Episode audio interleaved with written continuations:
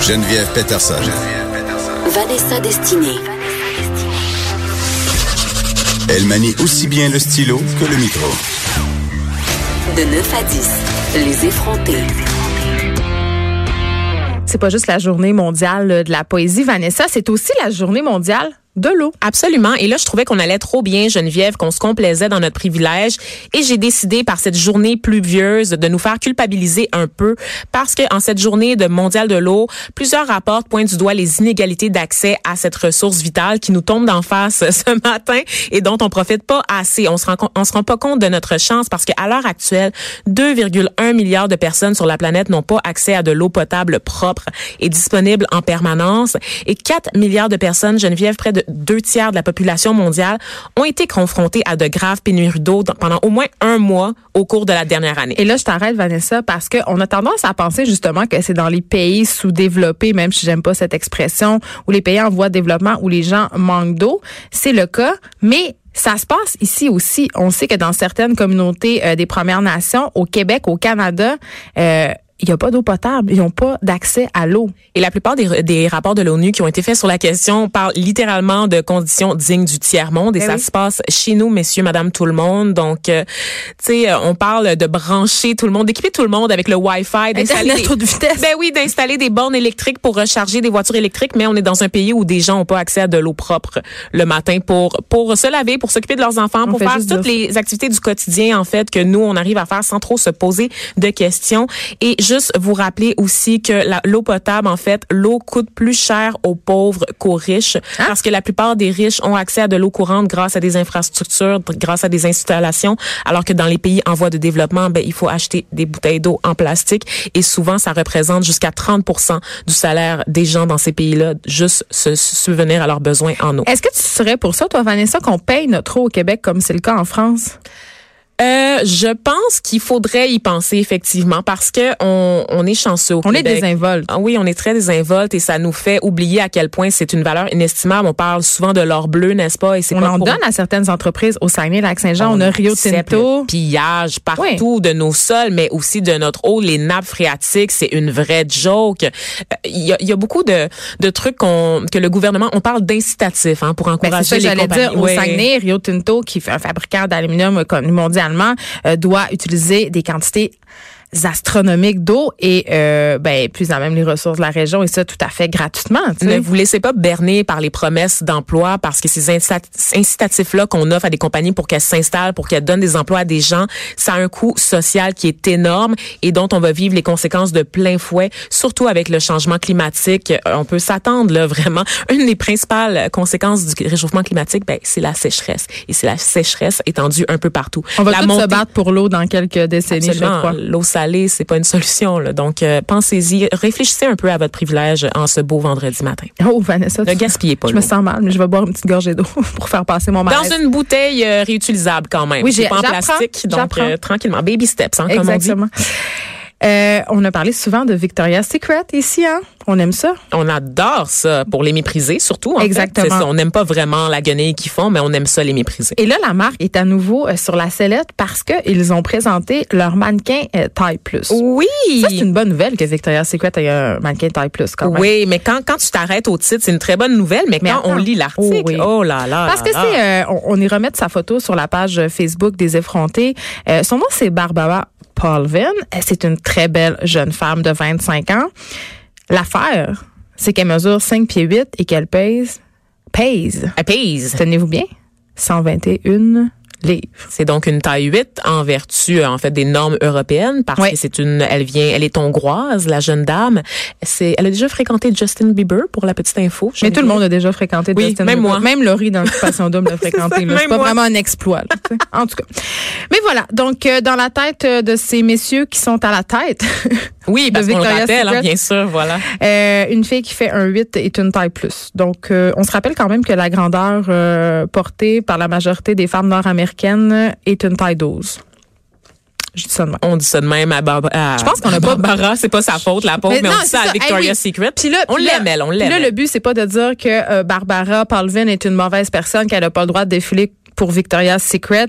Euh, c'est une femme super. Puis moi, je suis contente euh, de la voir parce que euh, c'est une fille avec une physionomie, euh, tu sais, est en shape, est en forme, elle a pas de troubles alimentaires. Oui, elle a Euh, l'air en santé, en c'est ça, tu sais. Puis elle, elle est très mince, elle est très belle, c'est parfait. Mais qu'on vienne pas me dire que c'est une taille plus, c'est pas vrai. C'est pas vrai. Puis arrêtez de dire taille plus. Faites juste, arrêtez de dire tout. Tu sais, arrêtez de définir le corps des femmes. Juste faites défiler des femmes avec plusieurs formes de corps. Puis arrêtez d'en parler. c'est tout. Juste mettez des belles filles, euh, des mecs, des minces, des grandes, des petites, des rondes, it, de toutes les couleurs. C'est ça qu'on veut. C'est facile. Exactement. Puis on veut des hommes, on veut des hommes chubby aussi, je tiens à dire, parce que souvent, Non, moi, parle- je veux pas des hommes Oui, oui, oui, oui. On veut des, des hommes de taille régulière aussi. T'as-tu remarqué? Et ça, on en avec parle. des totons de sucre? Non, pas des totons de sucre quand même. Ça, c'est, c'est dans le l'embonpoint et on aura d'autres Ah. discussions à ce sujet. donc, c'est pas chubby. c'est pas chubby, mais des hommes de taille normale. Oui, pas un gars, pas le mannequin de Bobette Calvin Klein Ben, avec 12, exactement. 12 abdos que tu sais pas d'où ça vient. là. Exactement, Ils ont pas bu d'eau pendant, parle pas ils ont aussi. pas bu d'eau pendant trois mois. Exactement. Puis ils ont du spray, du spray tan là, pour se créer des Ah, faux attends. abdos. Ah oui, parce que là, hey, Ça, c'est- ça sur- arrive souvent. hein. Je on, on vous le dire. tellement. Oui. Sur YouTube, il y a des tutoriels pour les gars pour qu'ils puissent, avec du bronzer pour les filles, de la poudre bronzante, aller se dessiner un six-pack. Tu sais que Britney C'est comme Spears du contouring de Oui. Oui, j'ai déjà vu ça. Britney Spears dans un concert à Las Vegas, ok, elle avait un faux six-pack peinturé et c'est Ça coulé? C'est tellement mal, c'est tellement mal fait. Puis on le sait, le Britney, c'est pas toujours fort au niveau du look. Là. Déjà, là, des vieilles rallonges dégueulasses. Appelle-moi, Britney, je vais, te, je vais te, je vais te placer quelque part sur la Plaza Saint-Hubert. Tu vas trouver des bonnes rallonges de qualité, puis ça coûte pas cher. Si moi, je suis capable d'en avoir, toi aussi. Ben, je pense que oui. Mais, Le- mais Britney est sur le. Leave Britney alone. Oui, c'est ça. Et sur le déclin. Puis gardons aussi notre compassion pour Britney, bien sûr, mais pour cette euh, Barbara Palvin. Oui, parce que là, elle se fait shamer sur les médias Ben sociaux, elle mange de la haine. Et là, tu sais. On a oublié de dire qu'elle se faisait aussi traiter d'être grosse. Elle est victime de grossophobie, Geneviève. Ah, c'est n'importe ben quoi, Oui, c'est ça. La fille super mince est victime de grossophobie, tout simplement parce qu'elle a une étiquette taille plus qui est décernée par l'industrie et qui est pas du tout euh, proche de la réalité. Qu'est-ce qui me surprend quand je vois des choses comme ça, c'est que dans le board de Victoria's Secret, là, les gens qui se sont réunis pour se dire, hey, on va prendre cette fille-là puis on va la définir comme une mannequin taille plus. Il y a personne qui a dit à un moment donné, ben, je- pense, tu- je pense que ça va être mal reçu par les gens. Tu sais, le gros bon sens, il est où? Parce que c'est évident que cette fille-là, c'est pas une taille plus, c'est évident. Tu sais, on est loin d'Ashley Graham, là. On est très Ah, loin. là. Vraiment. Puis même encore là, Ashley Graham, on s'entend que c'est une forme de sablier. C'est ça, c'est une taille plus très qui consensuelle. là. Elle est s'entraîne, qui va comme au la roche. Ben oui, là. c'est ça. Je suis plus molle qu'elle, puis je suis sûre que je pèse au moins 100 livres de moins là, tu sais. C'est ça. Mais euh, honnêtement, euh, pauvre euh, pauvre Barbara, je serais curieuse de savoir ce qu'elle en pense parce qu'on l'a pas entendu se prononcer. On va la euh, recevoir. Non, c'est pas. Barbara, vrai, si tu nous écoutes, appelle-nous. Euh, on est prête, on est prête, on ira magasiner sur la Plaza Saint-Hubert avec Britney. Bon, ça serait super le fun. Mais une autre raison pour boycotter Victoria's Secret, tournez-vous vers des marques québécoises qui font la Oui. promotion de la diversité corporelle. On l'a souvent dit à ce micro. Euh, on a Sokolov Lingerie ici qui est super. On a La Vie en Rose qui est une marque québécoise qui est vraiment le fun. Vanessa, Propriété de mon ami. C'est parce ça. que j'ai des amis partout. Exactement. Et aussi, on a Blush Lingerie. Euh, ils ont une super belle collection en ce moment euh, qui est euh, représentée en fait par Marie-Pierre Morin. C'est vraiment beau. Puis une diversité corporelle. Sur le site de Blush, il y a des filles qui ont du poil en dessous des bras puis des, un pinch. Je dis pas que je trouve ça beau, mais je trouve ça parfait. Que ça Elles ont des tatouages. Il y en a pour tous les goûts. Exactement. Et c'est ça qui est beau. Montrez-nous, eh, montrez-nous plusieurs modèles. Montrez-nous la, diversité. Ben oui, mais du vrai monde. Tu sais, on va pas se voiler la face. On a envie de voir des belles personnes quand même. Moi, quand je regarde la publicité, je veux pas voir une fille euh, laide ou un gars laid. Euh, c'est juste humain. Tu sais, sauf que montrez-nous plein de genres de beauté, plein de genres de personnes. C'est, c'est, tu sais, faut qu'il y en ait pour tous les goûts parce que c'est justement, tu sais, il y a plusieurs. Il n'y a pas juste une beauté. Voilà. Vanessa? Allô? Je suis contente euh, parce que ton sujet aujourd'hui, tu nous parles d'une nouvelle série qui est disponible sur Hulu. Et là, j'avais envie que tu me dises, parce que je suis vieille, c'est quoi Hulu? Moi, je pensais que tout le monde savait c'était quoi Hulu, mais tu m'as surprise en me disant que personne dans la, station savait euh, c'était quoi. Donc, je suis officiellement la personne la plus cool de Cube Radio, sachez-le. Je pense que oui. Oui, hein, on peut le dire, on peut le dire. Après, euh, après euh, Richard Martineau. Après Mariem, je pensais bon, Mariem est cool. Ça, ça je, je vénère Mariem, sachez-le, c'est, c'est, je suis fan. Donc Hulu, c'est un site web là, américain de vidéos sur demande par abonnement qui propose des films, des séries télévisées, des même des clips de musique. C'est un peu comme Netflix, comme HBO, comme Amazon aussi. Donc c'est une autre chaîne dont on entend moins parler ici, qui est un peu moins populaire et pourtant leur catalogue est assez euh, garni, assez rempli. Donc on retrouve pour la plupart les mêmes séries qu'on trouve Est-ce que ça coûte Netflix. l'argent? Bien sûr, c'est par abonnement. Donc, euh, c'est des tarifs qui sont similaires à ceux qu'on retrouve sur Netflix. Environ Mais- 12 dollars.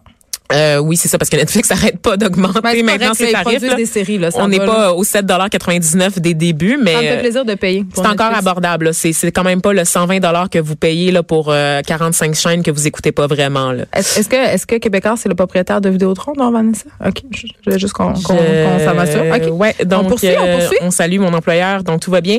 Euh, donc euh, il y a une nouvelle série, tu le disais Geneviève, qui est disponible sur Hulu. Donc c'est une production qui revient sur un fait divers, sur une histoire vraie, et ça fait le buzz en ce moment sur Internet. Ça fait jaser. C'est l'histoire de Didi Blanchard et de Gypsy Blanchard. J'aime ça, son nom. Redis Dédé Blanchard. Didi Blanchard, Ah oui. je l'ai dit avec le petit dirt. Dirt.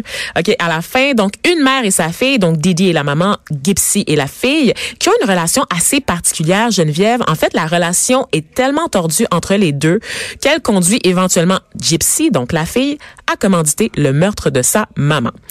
Oh que oui. Ça s'appelle The Act et on pourrait traduire le nom de la série par la mise en scène dans le contexte. Ça revient sur cette histoire de meurtre qui s'est passée en 2015, une histoire qui a connu moult rebondissements, Geneviève, et sur laquelle on a réussi à faire la lumière après quelques années seulement par l'entremise d'une enquête de BuzzFeed News, croyez-le ou non. Donc, de quoi est-il question ici? On parle d'un drame familial sur fond d'imposture médicale. Et là, je vais vous Hey, intriguer. là, j'adore. C'est à vous là, c'est sûr que vous écoutez ça ce soir là. Vous me direz merci une autre fois.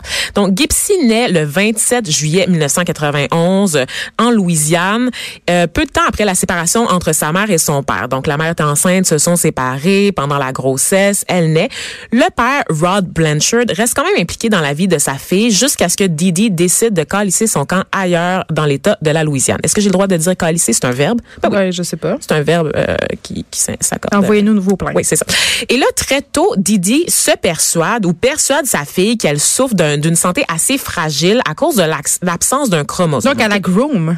à, à groom, c'est ça, elle la C'est prépare. mon le nouveau mot. Depuis que tu m'as grooming, appris ce hein? que ça voulait dire, je l'utilise C'est euh, tout le temps. Elle la prépare euh, à une séance, à quelques visites dans les hôpitaux. Donc, à l'âge de 8 ans, OK, Gypsy apprend de sa mère qu'elle est atteinte. Attends, attachez votre sucre avec de la broche. Mais de beaucoup de choses. De beaucoup de choses. De dystrophie musculaire, de leucémie, d'asthme, d'une perte croissante de la vue et de l'ouïe. Excuse-moi, tout ça en même temps? Tout ça en même Hey, temps. elle est nourrie à la sonde et clo- clouée dans un fauteuil roulant. Elle est à 8 ans, elle mesure à peu près 1 mètre 50. Donc, elle est toute petite et elle est cachée derrière des très, très grosses barniques. On va mettre la photo sur la page Facebook là, pour Les vous effronter? montrer. Oui, parce que c'est vrai, on a, on a des images d'archives, c'est incroyable. Et là, après l'ouragan de Katrina, les deux femmes décident de quitter la Louisiane pour de bon, vont dans le Missouri, refont leur vie. Elles, déménagent dans une espèce de maison là, construite là, par euh, Habitat for Humanity, qui était un organisme qui venait en aide, n'est-ce pas, au, au, euh, ben, au laissé pour compte de, de l'ouragan de Katrina. Et là, évidemment, c'est une nouvelle vie, nouvelle ville, nouvel État. Elle s'attire immédiatement la sympathie du voisinage qui ne les connaît pas. Mais oui, une enfant malade à ce point-là, c'est clair. Écoute, clouée au devait tellement y apporter des lasagnes puis des petits plats. Écoute, elles deviennent les coqueluches du quartier où est-ce qu'elles habitent. Elles profitent de la générosité, évidemment, des associations. Tu sais, un enfant lourdement handicapé, je devrais pas dire ça, Geneviève, mais c'est payant en tabarnouche. Avec une mère tout seul, écoute, Écoute, hein? Drama Inc. en motadine. Exactement. Il y a de quoi de faire au moins huit téléfilms sur Lifetime. Livres part- aussi. Oui, exactement. Et parmi les cadeaux dont elles bénéficient, ces deux, femmes, plusieurs voyages gratuits à Disney World, une rencontre avec Miranda Lambert, star américaine du country, des vols aux frais d'une compagnie de pilotes bénévoles. Donc, pensez à la fondation Rêve d'enfants, OK, mais puissance 1000 et surtout alimentée par monsieur, madame, tout le monde. OK, donc elle vivait littéralement au crochet euh, des, des maladies de son enfant. Exactement. Donc, des bons samaritains plutôt que des canaux officiels comme vraiment des vraies associations. C'est la générosité des gens du quotidien qui les faisait vivre, ces deux femmes-là. Évidemment, avec un diagnostic qui cloche, euh, qui, qui est aussi lourd, il y a quelque chose qui cloche, Geneviève, parce que Didi, non contente de, de nommer toutes sortes de maladies euh, chaque jour à sa fille, com- commence à mentir euh, sur l'âge de Gypsy. En fait, Gypsy arrête de vieillir à un moment Elle a donné. huit ans pour Elle a toujours. 8 ans pour toujours. Et là, elle change, la maman change de plus en plus souvent d'hôpital, plus de- que de bobette, littéralement. Oui, parce que les médecins, à un moment donné, Mais il pose des questions et elle essaye des nouveaux traitements. Donc, sa fille, pendant tout ce temps-là, subit des traitements. On parle de chimiothérapie. On, on tu sais, vraiment, là, c'est un cobaye, c'est un rat de laboratoire. De la cet enfant-là. chimio Ben, pour une maladie. Et le crâne rasé, ma chère. Et euh, Didi aime ça aussi, l'attention médiatique. Hein? Non contente de profiter de la générosité de ses voisins, elle aime ça aussi, raconter son histoire aux médias locaux. Hein? Pas trop nationaux, parce qu'il faut pas trop attirer l'attention. Surtout Non, parce médias que les médias, quand ils font bien leur travail, ben ils fouillent. c'est ça. Alors que quand on parle de petits euh, euh, journaux de villages boui-boui, ben, c'est des histoires un peu humaines qui viennent nous toucher. On fait pas Pourquoi on la recherche. croirait pas Exactement. on on, s'entend? se fie à la bonne foi des gens. Et là, euh, il y a des professionnels, devant tous les détails qui s'accumulent, il y a quelques professionnels qui commencent à émettre des doutes. Un neurologue, un neurologue, on est rendu là, Geneviève, sera le premier à parler du cas du syndrome de Munchausen. Est-ce Ouais. qu'on sait c'est quoi le syndrome de Munchausen? Ben moi je le sais, Toi, mais tu connais nous tout. Non, mais c'est parce que je suis hypochondriaque, donc Oh, euh, je l'ai déjà Dieu, confessé plusieurs fois à ce micro. Absolument. Et cette histoire-là euh, de cette mère et, et sa fille m'a intéressée à une certaine époque de ma vie euh, quand j'étais à l'université dans un Quand cours de t'étais dans une crise Non, d'hypochondrie? non, mais j'ai compris que le syndrome de Munchausen, ça, ça pouvait être vraiment euh, un peu le, le point, ça pouvait être dans certains rares cas le point culminant euh, de l'hypochondrie. Exactement. C'est assez rare. C'est une atteinte qui est psychiatrique, qui est caractérisée par des simulations de symptômes ou d'une maladie inexistante. Donc, c'est pas juste Ben, de le malade imaginaire, c'est ça. C'est tu ça. C'est pas juste de croire qu'on est malade, c'est aussi de simuler les symptômes pour être pris au sérieux. Donc, la personne qui souffre du syndrome de Munchausen a les symptômes, elle prétend les avoir, il y a aucun diagnostic clinique, il y a pas de pathologie, il y a rien. Hmm. Mais Ils peuvent dans avoir des certains visions, cas- entendre des voix, douleur à la poitrine, à l'estomac. Mais c'est ça, c'est ça, tu le dis. Dans certains cas, ça va tellement loin que tu somatises des symptômes. C'est-à-dire que t'es là pour de vrai. tu et c'est le cas de cette pauvre Gypsy qui est clouée dans un fauteuil roulant, Là, convaincue d'avoir des symptômes de chimiothérapie quand même. Ben, c'est ça, tu sais. convaincu qu'elle ne s'est pas marché. Oui, parce que tous ces traitements-là qu'elle reçoit sont pas sans conséquences. Et là, il y a une variante au syndrome de Munchausen qui est le syndrome par procuration, Geneviève. Ça, c'est Ah, ça, une le forme particulière du syndrome. C'est quand le personnel de la santé ou les mères de famille, parce que oui, oui, ça arrive à nos médecins, qui sont à la charge d'enfants, décident d'inventer des symptômes absents, mais chez leurs patients ou chez leurs enfants. Et ça, c'est une maladie qui existe, c'est très rare, c'est un diagnostic qui est difficile aussi à admettre. On ne peut pas prédire qui va souffrir de cette maladie-là. Il y a de très rares cas. Oui. On sait que généralement, c'est relatif à un, trauma- un traumatisme émotionnel dans l'enfance de la personne qui, qui vit par Oui, procuration. c'est ça. Pourquoi tu t'en viens à faire ça? Ça peut être des troubles de la personnalité, ça peut être une attitude agressive, un, un espèce de mécanisme de défense aussi. Mais est-ce que ça, ça se peut, sais, dans le cas d'une maman, là, que c'est une mère tellement inquiète pour son enfant, tu sais, exemple, une maman qui capote, qui va tout le temps sur Doctissimo, checker les symptômes, tu peux peut-être un moment donné pogner de quoi, puis franchir le Rubicon, devenir un peu folle, puis développer un syndrome de Munchausen par procuration. Je pense qu'on peut tous devenir l'instinct maternel fait en sorte qu'on est tout un peu folle, mais pas ça c'est l'instinct maternel, mais ouais. Ça, c'est une autre, c'est une autre coche, là. C'est une autre catégorie. Et comme je te dis, ça concerne aussi parfois des professionnels de la santé, là. Donc, Ok. des infirmières qui vont empoisonner leurs malades puis faire à croire qu'ils ont, des maladies. Et donc, on comprend que Didi Blanchard souffrait du, souffrait du syndrome de Munchausen par procuration. Et à un moment donné, ça a pris, ça a pris plusieurs années pour que Gypsy se rende compte de toute la mascarade. C'est seulement à l'adolescence, Geneviève, qu'elle a Une méchante commencé. crise d'ado. Et là, là, en, en 2011, d'abord, elle tente de s'enfuir avec un homme de 35 ans qu'elle a rencontré dans une convention.